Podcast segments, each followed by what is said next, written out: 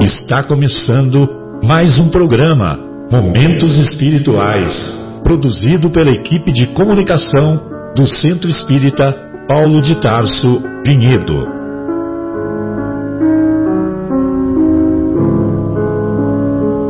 Se guardas contigo o estigma do sofrimento, indagando pela solução dos velhos problemas do ser e da dor, se percebes a nuvem que prenuncia a tormenta e o vórtice traiçoeiro das ondas em que navegas, vem conosco.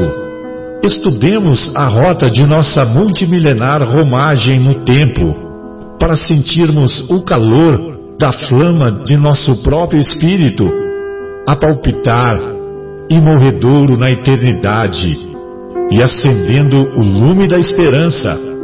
Perseveremos juntos em exaltação de alegria que Deus, o Pai de infinita bondade, nos traçou a divina destinação para além das estrelas.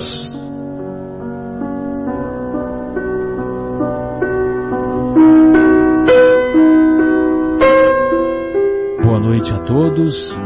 Hoje, 29 de março de 2019, iniciamos mais um, um encontro de reflexões acerca dos ensinos do Mestre Jesus, ensinos que são válidos para qualquer situação, local e local e tempo em que nos encontremos. E hoje, acompanhados do retorno do nosso querido Afonso, seja bem-vindo, Afonso acompanhados do nosso querido Marcos Melo e do nosso querido Leandro, nós estudaremos na primeira hora o capítulo 14 de O Evangelho segundo o Espiritismo, Honrai vosso pai e vossa mãe. E na segunda hora estudaremos que número que é o capítulo do nosso lar? Capítulo 30. Capítulo 30 cujo título é Herança e Eutanásia. Como vocês, como os estimados ouvintes poderão perceber, é, os dois capítulos de hoje estão muito, muito, muito interligados. Então, iniciamos primeiro pela passagem que se encontra nas anotações do evangelista Marcos, do evangelista Lucas e do evangelista Mateus. Sabeis os mandamentos: não cometereis adultério, não matareis, não roubareis, não prestareis falso testemunho, não fareis agravo a ninguém, honrai a vosso pai e a vossa mãe. Curiosamente, Jesus algumas vezes fez essa referência aos ensinos contidos no Decálogo, ou seja, os Dez Mandamentos, que foram os mandamentos obtidos por Moisés lá no Monte Sinai. E ele, ele queria com isso deixar claro que ele não veio destruir a lei, mas ele veio dar aplicação, ele veio ensinar como se faz. A outra passagem encontra-se lá no próprio Êxodo, que é o, no capítulo 20, versículo 12. Então, que é um dos itens do Decálogo, dos Dez Mandamentos, nós vamos encontrar assim: Honrai a vosso pai e a vossa mãe, a fim de viverdes longo tempo na terra que o Senhor vosso Deus vos dará. Então, são poucas as compensações que é, as promessas que são feitas tanto na primeira revelação ou Antigo Testamento como na segunda revelação, também conhecida como Novo Testamento. É, lá nas bem-aventuranças, as promessas que Jesus faz nas bem-aventuranças são, pro, são promessas para o porvir, sobretudo para a vida futura, sobretudo para a construção do reino de Deus. Sempre vale a pena recordar que o reino de Deus é a obra divina no coração do homem. Toda vez que Jesus se referia à expressão o reino de Deus, o significado era este: o reino de Deus é a obra divina no coração de cada um de nós. E lá no Decálogo, nos Dez Mandamentos, há essa promessa: honrai a vosso pai e a vossa mãe, a fim de viverdes longo tempo na terra que o Senhor vosso Deus vos dará. Logicamente que quando quando está escrito lá nos Dez Mandamentos, na terra que o Senhor vosso Deus vos dará, não significa que, que, que Deus vai dar uma gleba de terra para cada um de nós, né? 5 mil metros quadrados, né? E ainda, aí, aí eu me recordo lá do Salmo 23, o Salmo 23, né? Todos nós nos recordamos, o Senhor é meu pastor, não nos faltará, não me faltará. É, infelizmente, as pessoas traduzem de maneira equivocada, dizendo: O Senhor é meu pastor, nada me faltará. Mas no original hebraico, a expressão é: Não me faltará. Porque se fosse nada me faltará, significa, significaria que Deus teria que dar casa, comida, roupa lavada e ainda uns 10 a 15 mil por mês, né? em dinheiro de hoje, né? E, e não é bem assim, né? É, agora, quando lá no Salmo 23 o rei Davi diz: O Senhor é meu pastor, não me faltará, não me faltará em fortaleza espiritual, não me faltará em inspiração, em encorajamento diante das vicissitudes, diante dos desafios que a vida a todos nos convida.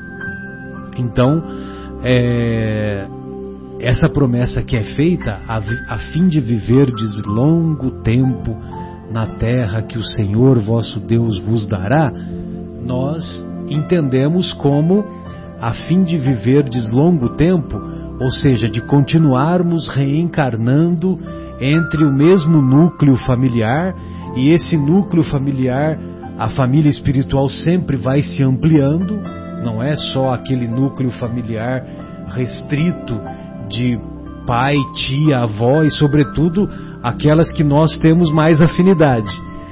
Pelo contrário, né? nós também precisamos aprender a conviver com os nossos irmãos de sangue, sobretudo com aqueles considerados parentes difíceis, porque isso também faz parte do exercício de nos tornarmos pessoas melhores, de nos tornarmos pessoas tolerantes, pessoas atenciosas, pessoas dedicadas e esse exercício nós percebemos com clareza que ele tem início no próprio lar.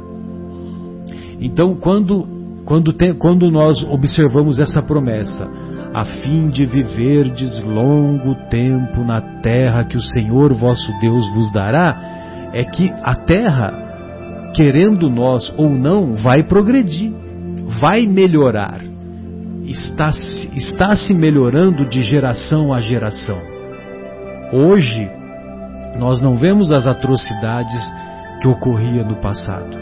Ainda vemos muitas infelicidades, muitos desmandos, mas não é o que acontece com a maioria. A grande maioria, a grande maioria das famílias, sobretudo, é voltada para a prática do bem, é voltada para a busca da harmonia. Evidente que tem muitos desajustes, tem muitas, é, muitos desequilíbrios que certamente o concurso do tempo e a melhoria de cada um de nós vai concorrer para que esse aperfeiçoamento vá se instalando a pouco e pouco, mas de maneira permanente. Então era, eram essas as nossas palavras iniciais e gostaria de ouvi-lo, Marcos. Fique à vontade. boa noite. Só para complementar também, né, que entre países hoje a diplomacia também é, é uma das coisas. É um né? exercício. É um né? exercício. É um exercício da fraternidade. Antigamente, não, né? Uma ofensa era, era questão de guerra. Era né? motivo para começar uma um, guerra. um conflito. Hoje não, hoje, claro que isso ainda ocorre em alguns casos, mas o primeiro caso é o diálogo, é a negociação, é, é a diplomacia, O caminho de o caminho diplomático. E depois quer dizer que nós melhoramos realmente, né, Marcelo? Sem dúvida. O planeta melhorou, né? Mas tem muito a melhorar ainda, né? É, Uhum. exatamente. Ainda temos é, imperfeições nesse sentido, ainda temos ah, muita intolerância, mas cada vez mais nós observamos é, nós observamos essa busca pela fraternidade, essa busca pela irmandade.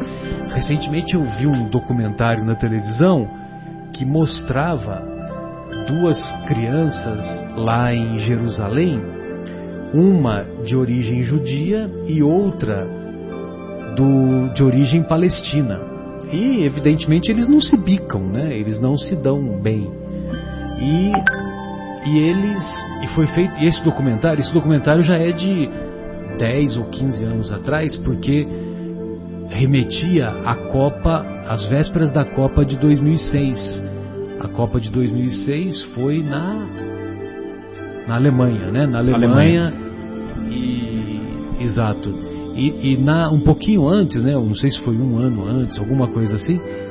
é, eles mostraram que eles se davam bem e eles é que nem quando a gente va- jogava bola na, na rua lá no na- lá na minha cidade, São José do Rio Pardo, na cidade de vocês quando lá na infância, é, a gente queria jogar bola, então você nem estava preocupado se o cara é rico, se é pobre, se mora na rua de cima, na rua de baixo, entendeu? A gente queria era brincar e to- todos nos dávamos bem.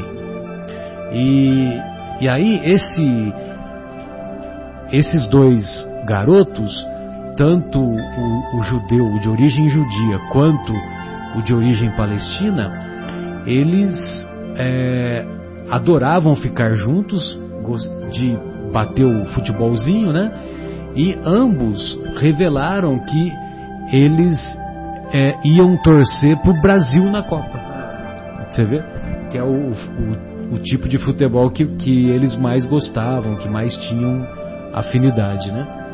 Mas eu, eu só contei essa história para dizer que, é, que enquanto nós adultos ainda permanecemos estacionados muitas vezes nesse, é, nesse clima de, de intolerância, ah, isso para as crianças o significado é bem, é bem diverso. É, Afonso, gostaria de ouvi-lo. Que saudades. Boa noite. semanas. Obrigado também. Ficamos sentimos muita falta da nossa conversa eh, semanal aqui em torno dos ensinamentos doutrinários, dos ensinamentos evangélicos que encontramos com o Evangelho segundo o Espiritismo e essa obra impressionante que inicia a, a coleção André Luiz, que é o nosso lar.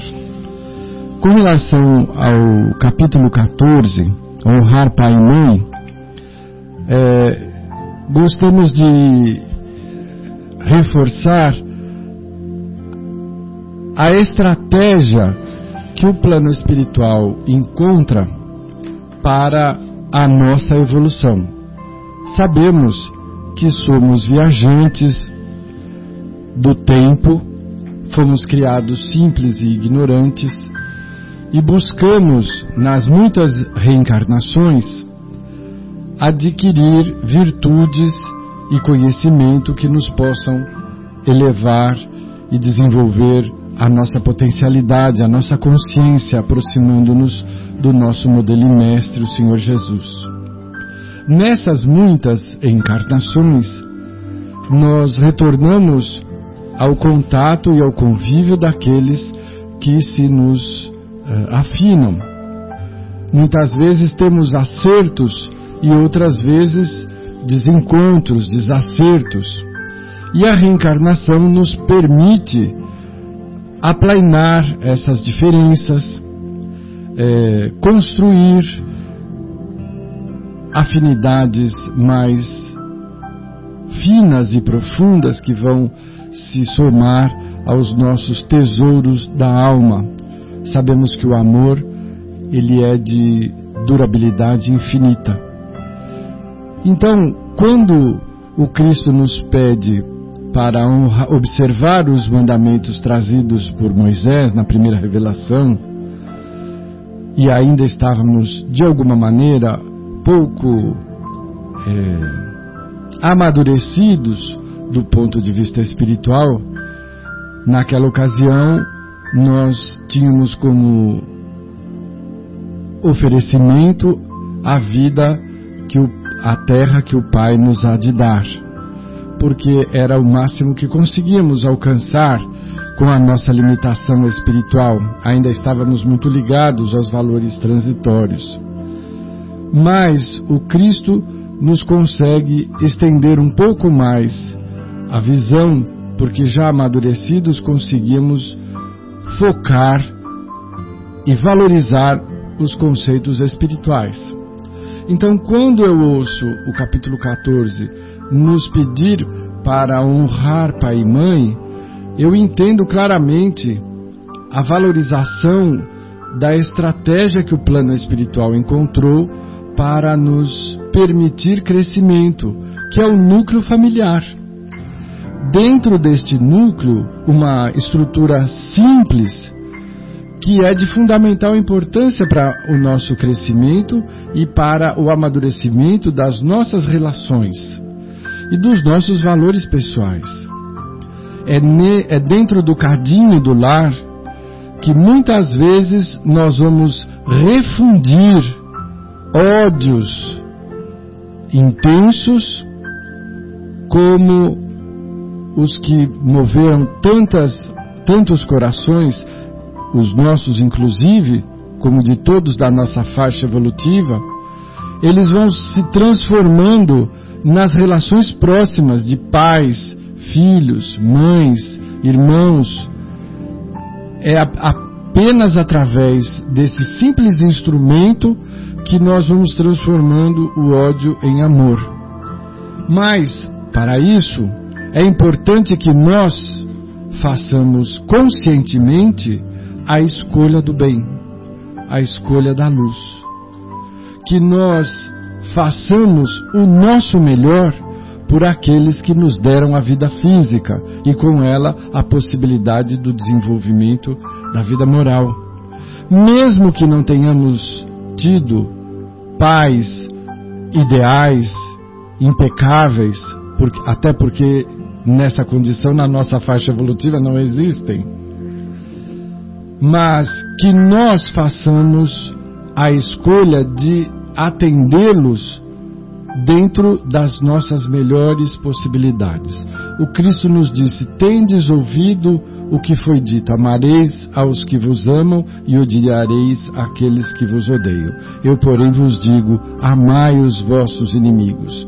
Se nós temos a obrigação e o dever cristão de amar aqueles que nos odeiam, de orar pelos que nos perseguem e caluniam, quanto mais não devemos fazer por aqueles que nos deram o suporte do veículo físico que nos permite hoje estarmos aqui conversando.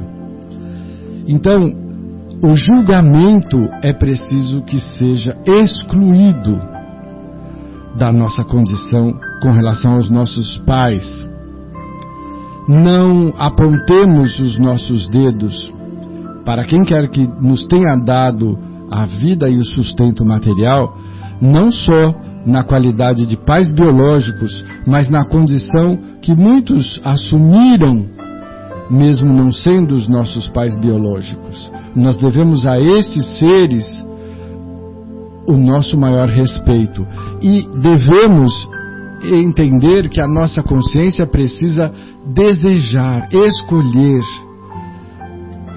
determinar nessa nossa reencarnação fazermos o nosso melhor, não darmos o limite da sobrevivência, porque muitos assim procedem.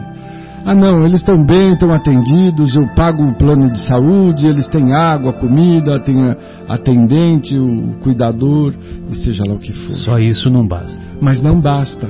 A proposta é para que nós façamos os cuidados delicados da atenção, do supérfluo, do, ex, do excedente, daquilo que nós consideramos desnecessário, mas que é, na verdade, a porta por onde pode muitas vezes entrar a transformação de ódios antigos, de abandonos que experimentamos ou que promovemos. Não se apagam fogueiras com combustível.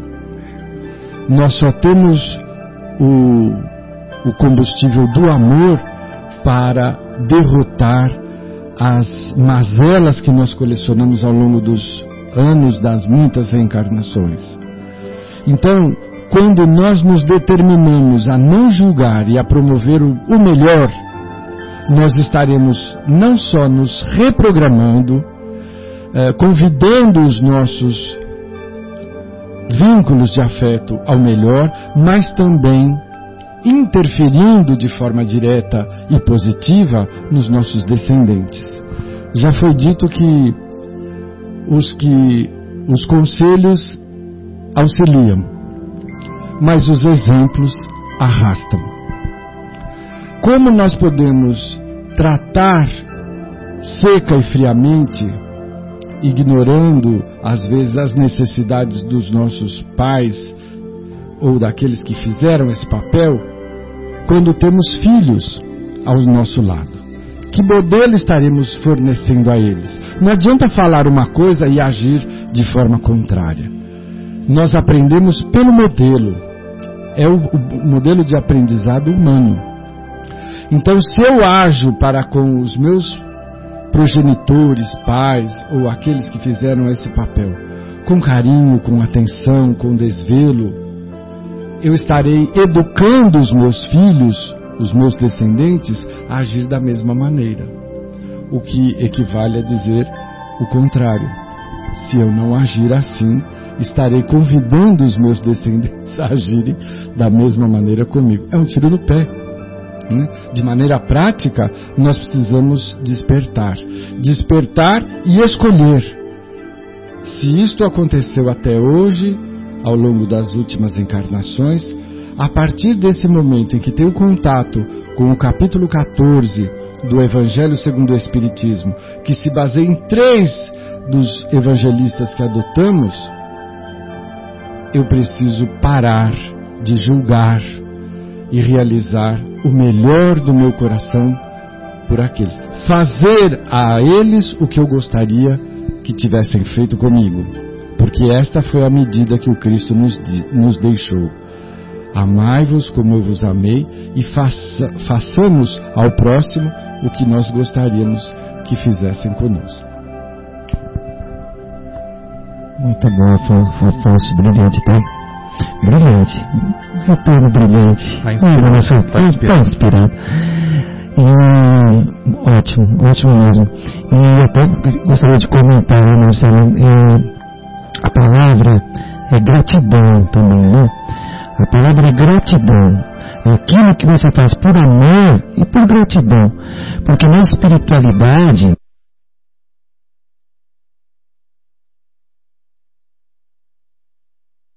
que vem antes para poder te receber no seio familiar. Primeiro eles concordaram com isso, né? se será prova, se será né, uma coisa de missão, enfim, não sabemos, mas eles concordaram em nos receber. Né? Então, primeiro a gratidão por essa oportunidade né? e, e, e, com essa gratidão evidente, como você falou, né, Afonso, brilhantemente, dar a eles o melhor de nós. Né? Dar a eles o melhor de nós. Independente se eles derem o melhor deles para nós, vamos dar a eles o melhor de nós. Porque eles merecem. Né? Porque eles merecem é, merecem por termos nos dado essa condição. É, e naquela coisa né, de, ah, de, o necessário ele tem, né? O necessário, o que, que é o necessário, né? Às vezes para ele não. Basta um sorriso, uma palavra de carinho, o um melhor quarto, né? Não colocar ele lá no quartinho, sei lá onde. Não, deixa ele lá no fundo. Não, ele merece o melhor lugar da casa, né? Os pais, nesse sentido, né? Para ter conforto, para que neste momento de vida onde eles estão mais fragilizados, que tenham um conforto, né? E é isso, acho que o amor do Cristo é isso. Se, se ele pede para amar os, os inimigos, né? O que possamos fazer por aqueles que nos, que nos deram a condição de vir à luz, né? Que vir à terra, não é mesmo? Devemos fazer com os amigos e com os familiares. Exatamente, nós. Né? Já que fomos orientados a amar os inimigos. É, estender o tapete vermelho dizer, pai, mãe, eu estou aqui, estou do seu lado. Né? Não, sem dúvida. E também uma coisa muito importante. É, a, eu, na verdade, eu fiz, a, a, eu fiz o estudo dessa. Fiz a preleção, na verdade, na capela, aqui na capela essa semana, sobre esse tema do, do Evangelho. E um dos pontos que eu enfatizei, até pesquisando e estudando, é uma coisa bem importante que o, o, o Divaldo ele nos traz a respeito desse capítulo. Então você tem aí 33 minutos para discorrer sobre o tema. o Divaldo ele nos traz sobre, sobre esse capítulo, ele sempre fala assim, que nós não devemos é, pensar ou é, questionar os nossos pais. Não importa se eles é, foram bons ou não para conosco. Nós devemos respeitá-los e amá-los de qualquer forma. Porque se eh, em algum momento, na nossa opinião, eles nos faltaram ou eles nos deixaram faltar alguma coisa, ou se existe até entre nossos pais, entre pai e mãe, né, uh, a divergência, uh, a falta de compreensão, a falta de companheirismo, ou até o conflito entre eles, isso não nos importa. Não nos cabe julgá-los, não nos é lícito julgá-los. É entre eles e Deus. A nós cabe apenas amá-los e respeitá-los. E respeitá-los. Obviamente, nós, dentro da, da medida do possível, faremos o possível para que nada os falte. Mas também uh, devemos garantir né, que este uh, aprendizado que nós estaremos recebendo deles, seja bom ou seja ruim, nós tragamos para dentro de, da nossa família e não façamos o mesmo com os nossos filhos. Usar isso como um exemplo nessa uh, busca de honrar pai e mãe, acredito que o maior desafio que nós vamos encontrar é o nosso velho conhecido egoísmo. Porque para que você abra o seu coração e receba outros seres no seu lar, você precisa abrir mão do seu próprio interesse pessoal. Porque é preciso ter generosidade para partilhar. Isto é fato. Não é? Nós só crescemos no convívio com os outros, na administração das diferenças, é? porque quando queremos ficar sozinhos, alguma coisa está errada. Não tem, não tenham dúvida de que esse desejo de fugir, a gente ouve isso muito de mãe de criança pequena, né? Eu queria para um planeta onde ninguém falasse mãe e não me chamasse a cada instante. Porque é Pequeno Príncipe. Mas o egoísmo é o nosso maior adversário evolutivo. E para que você tenha filhos, família, seja lá o agrupamento humano que for, você precisa abrir mão do seu interesse pessoal, do seu lazer, você precisa promover o crescimento do outro. É um crescimento moral, né? que, ao qual nós todos precisamos, nos, porque a nossa tendência é de não sair da zona de conforto. E pai e mãe é a abertura dessa condição para receber os filhos. Então, mesmo que eles tenham falhado ou que possuam falhas, mas abriram mão da individualidade, a mãe abre mão da sua tranquilidade física para nos gestar, não é?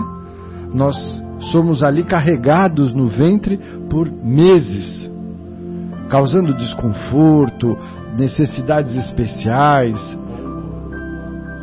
alterações hormonais significativas, né?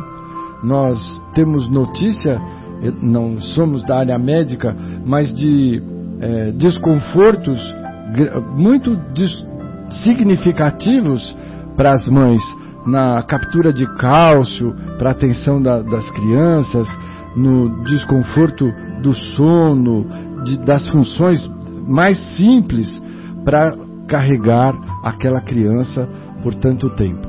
E nós não podemos nos atrever a não ter gratidão. Né? A gratidão, como Marcos salientou, é um dos pontos que o ser da nossa faixa evolutiva mais precisa rever. Aliás, era uma das coisas que o nosso saudoso Chico Xavier falava com muita frequência. Nós precisamos ter mais gratidão. Somos ainda crianças muito birrentas, exigentes. É? Precisamos aprender a valorizar os presentes que a misericórdia nos oferece. E um dos grandes presentes é a família e a nossa possibilidade de transformação.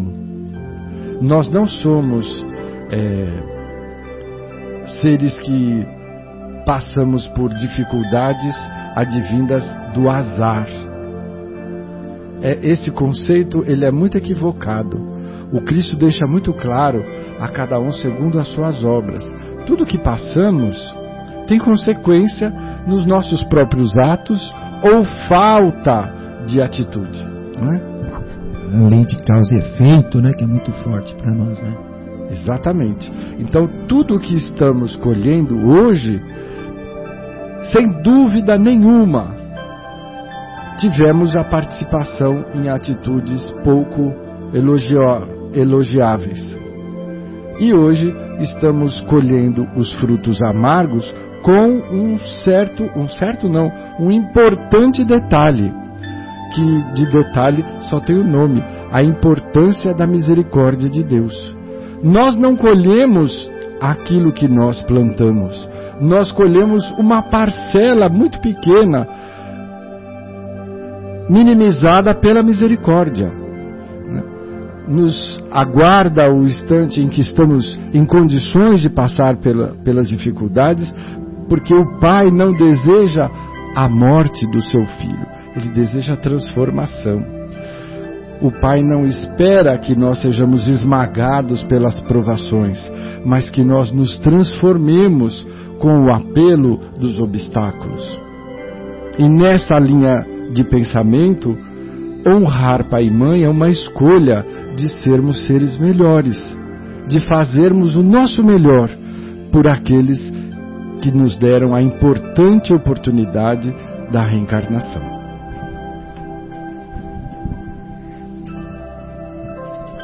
Sim, eu fico pensando, né, Afonso, que se Deus fosse somente justo, nós estaríamos na roça, né? Por isso que é. tem a, a tal da misericórdia, né? É. Que é o que eu acho que você bem lembrou, né? E, é. e, nós podemos ver isso com clareza na, no, no âmbito do, da convivência familiar, porque todos temos ajustes e desajustes no lar terrestre. E se imperasse apenas a justiça, meu Deus, meu Deus, estaríamos perdidos. Não é à toa, não à toa, só para concluir, Marcos, não à toa que o, que o Kardec colocou lá das leis morais, lá a última das leis morais é lei de justiça, amor e caridade. Exatamente. E amor e caridade, evidentemente, são acompanhadas pela misericórdia. Agora, a justiça será feita. Pode ser, tarde.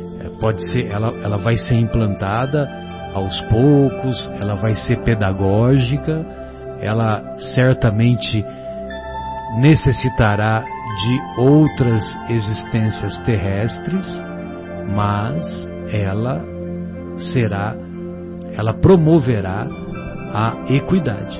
Hum. Desculpe. Não, não, imagina. Não, eu estava só lembrando Acho que já está com. Porque os temas se repetem. E, eu me lembro de uma música, né? Aquela música Couro de Boi.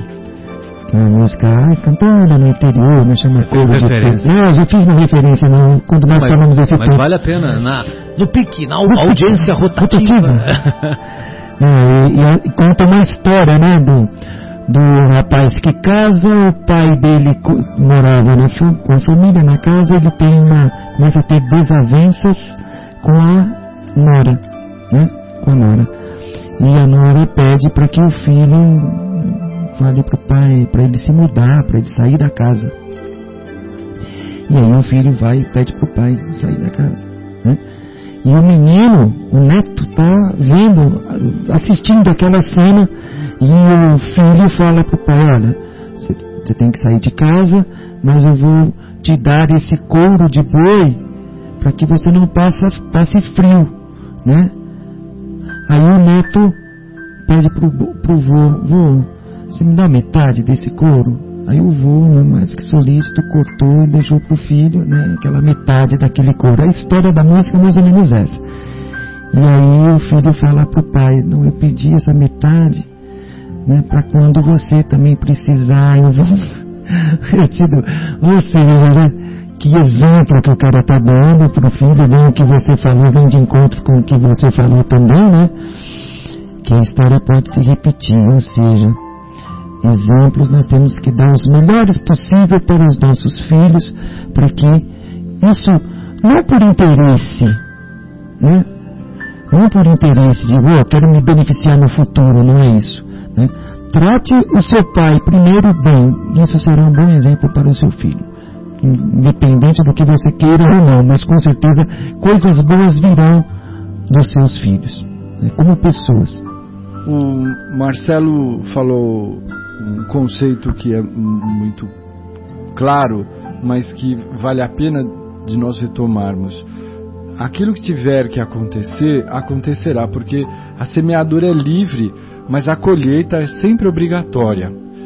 E, e se nós pensarmos nisso como uma determinação divina, faz parte das leis que regem todo o nosso universo, nós tiraríamos a nossa ansiedade, porque às vezes queremos provar para aqueles que convivem conosco, pais ou outra condição familiar, e mesmo nas relações profissionais ou sociais, nós queremos provar como o outro está errado.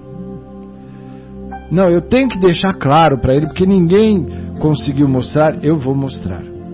Essa ansiedade é absolutamente desnecessária. Vou esfregar no nariz dele. um pouco mais enfaticamente, nós temos sempre recorrente essa atitude. Vou provar, eu vou mostrar, esquecendo que o pior cego é aquele que não quer ver, não é? Mas é com essa condição orgulhosa que nós lidamos. E se você lembrar que é da lei que tudo o que se semear nós vamos colher, você tira completamente das suas costas o fardo de tentar provar a quem não quer enxergar aquilo que você está enxergando. Porque a gente enxerga um cisquinho no olho do outro a 3 quilômetros de distância e não enxerga um graveto dentro do nosso olho. Então, nossa o nosso compromisso, a nossa responsabilidade evolutiva, consciencial, é para conosco. Nós não temos que provar nada para o outro, despertar o outro, por mais que você ame ou odeie o outro. Nós temos que despertar o melhor em nós. Todas as noites precisamos deitar a cabeça do corpo físico no travesseiro e dizer: Pai, será que eu aproveitei todas as oportunidades que o dia me ofereceu? Como é que eu vou dormir essa noite? Vou dormir refeito, cansado de tentar, porque nós vamos tentar muitas vezes, falhar e tentar novamente. Os pensamentos ruins, eles não param de chegar. Muitas vezes, eco de atitudes que tomamos tantas vezes que viraram maus hábitos. Mas não é por eles existirem que nós vamos nos submeter a eles. Nós precisamos contrapor a nossa determinação, a nossa vontade, com um código melhor, superior, que é o código contido no Evangelho segundo o Espiritismo, que se baseia integralmente nos ensinamentos morais do Mestre Jesus, que nos deixou o seu legado com exemplos. Três anos de vivência entre nós nos deixou uma biblioteca da qual nós não conseguimos absorver ainda nenhuma parte expressiva. Mas estamos no caminho. Exatamente. E é uma biblioteca permanentemente inspiradora. E é interessante que o, o, o João Evangelista, lá no finalzinho do Evangelho, ele escreve assim: Nem se houvesse todos os livros, não caberia as outras histórias que convivemos, né? Que, que tivemos com o Mestre na sua passagem aqui entre nós, lá no finalzinho do Evangelho de João. Muito bem, mas essa história do exemplo, ela deve ser significativa é, de ambas as partes, né? tanto dos pais em relação aos filhos, como também dos filhos em relação aos pais. É preciso que haja um olhar doce com as imperfeições dos outros. É preciso que haja é uma, uma tolerância maior, uma tolerância maior. E os nossos filhos, é, e esse exemplo, ele deve ser praticado não apenas na, na nossa rotina do dia a dia, como também naque, naquelas situações mais decisivas, naquelas situações mais angustiosas que acometem todos os familiares, todas as famílias, melhor dizendo.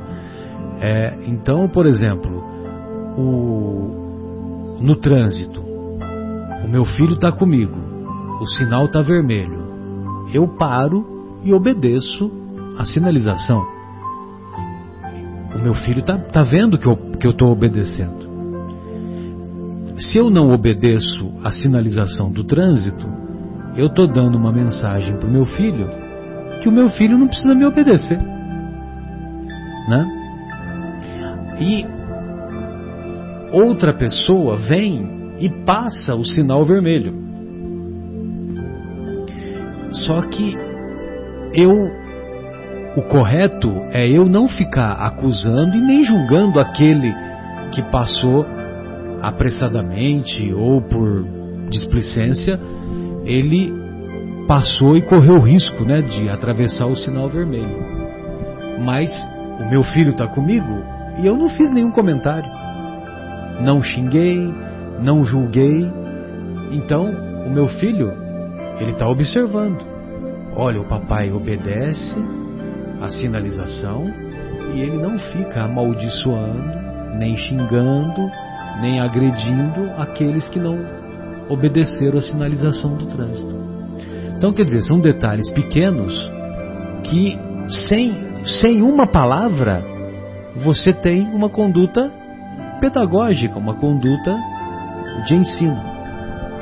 Da mesma forma, e evidentemente que muitas vezes são situações mais angustiantes, uh, por exemplo, tem lá uma discussão da família.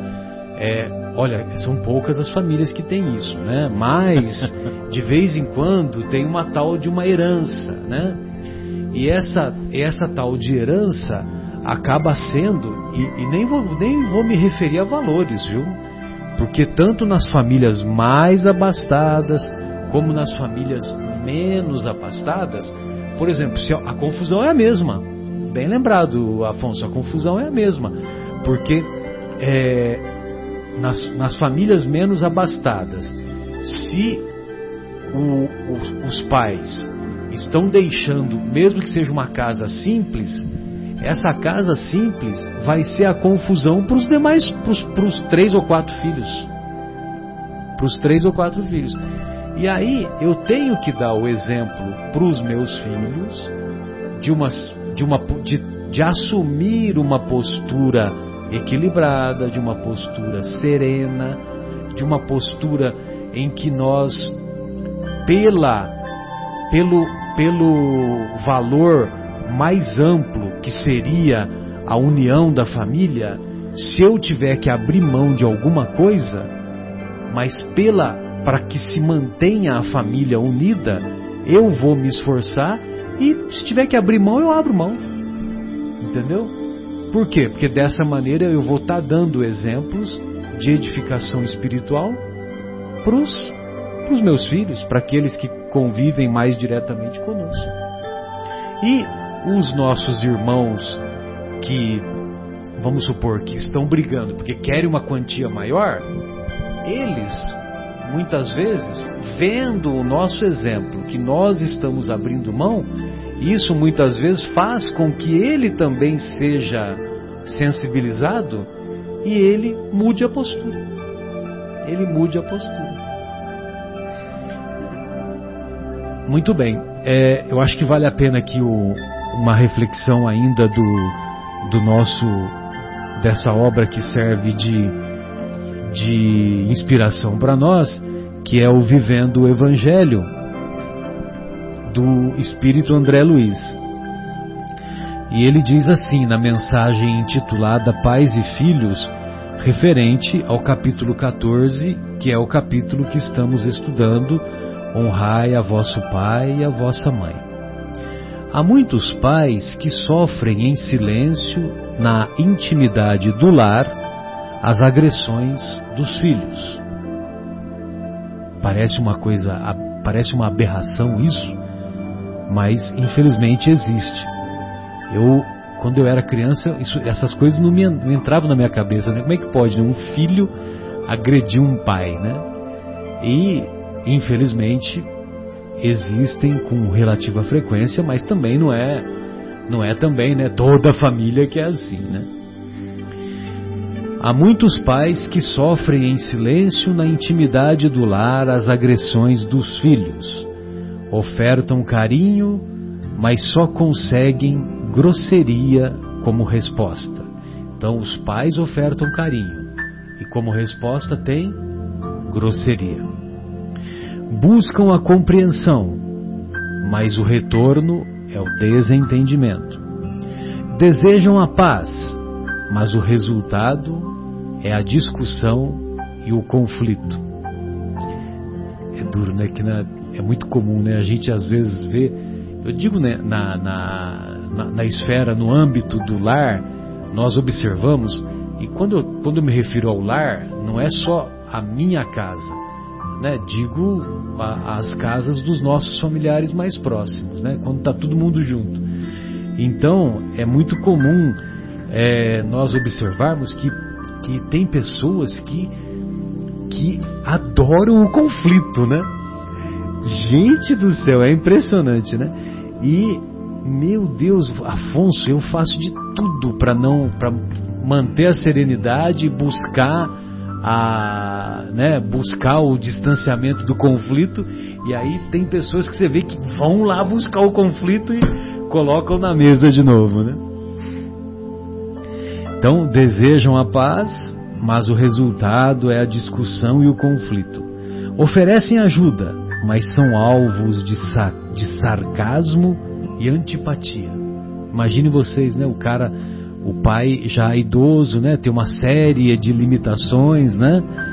Desde, o, desde as limitações fisiológicas até ah, muitas vezes limitações de, de pensamento. É muito comum nós observarmos os nossos parentes, os nossos tios, os nossos avós, é muito comum eles contarem a mesma história inúmeras vezes, né? Inúmeras vezes. E é interessante que eu particularmente gostava de ouvir inúmeras vezes, porque essas histórias ficam marcadas e é uma oportunidade que você tem para dar atenção, para dar atenção, para dar carinho para esses nossos queridos parentes.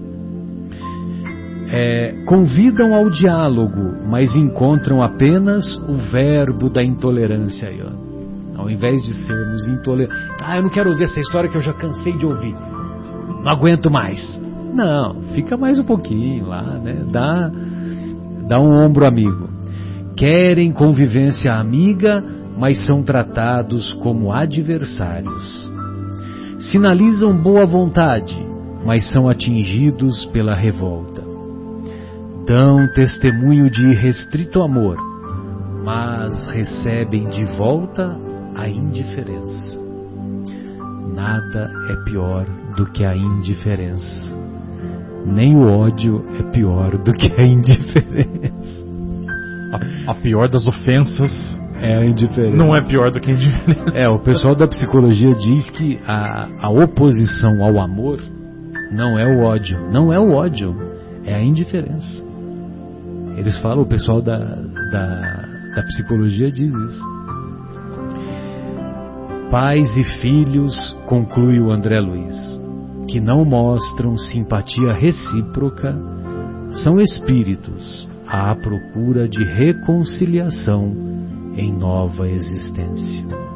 Então, se nós não, não procuramos simpatia recíproca, nós vamos procurar a reconciliação numa nova existência.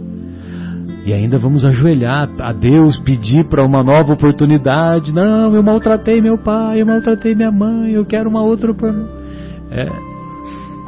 Aqueles, pois, que ainda não podem amar os pais dedicados que a bondade divina coloca em seus passos, pelo menos lhes honrem o nome e a presença, certos de que o respeito a esses benfeitores é apenas um raio de luz, mas suficiente para afugentar a escuridão do ódio, abrindo caminho para novas conquistas no futuro.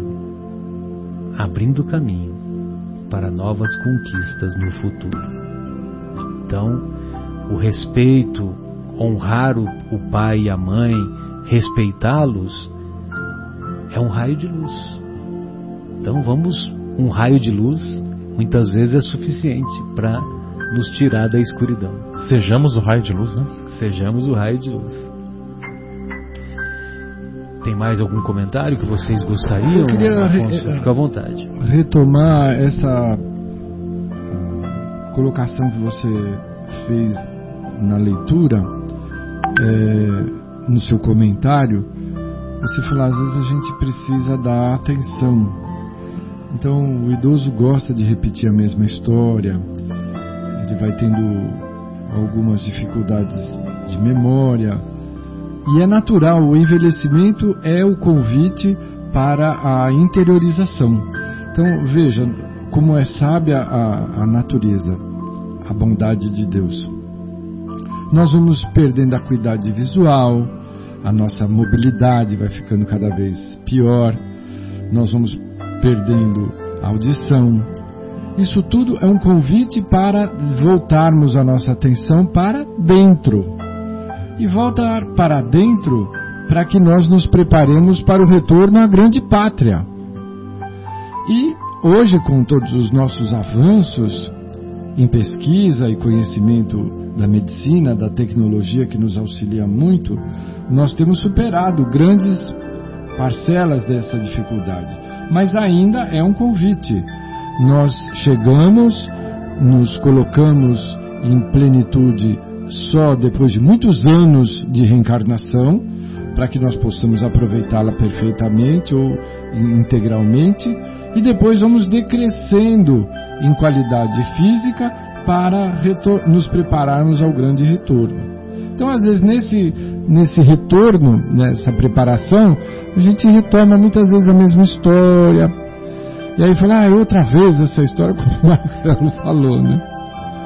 Mas se nós escolhermos sermos seres melhores e, e darmos o nosso melhor para os nossos pais, nós estaremos trabalhando a nossa dificuldade. Nós estaremos lutando contra a nossa impaciência, a nossa intolerância. E parar para ouvir a mesma história infinitas vezes é um treino de paciência. Quando você conseguir isso, essa parcela de paciência dilatada vira patrimônio pessoal intransferível. Ele não acaba mais. É aquela história do ladrão não rouba, ferrugem não come, a traça não rói. Então, vale a pena realizarmos o esforço interior e pessoal para atendermos o nosso próximo. É o único caminho do desenvolvimento, do crescimento, da libertação da nossa própria imaturidade. É, é, quem ama liberta, né? Se você, se você quer a libertação, ame. Se você quer se, se manter preso, se manter algemado, aí você busque o caminho oposto né, ao amor. É, podemos fazer a primeira pausa musical? Podemos. E podemos aí retornamos assim. em seguida com a segunda parte. O que, que você escolheu aí, Leandro? Ah, vou aproveitar a sugestão do Marcos, vou colocar Sérgio Reis Couro de Boi.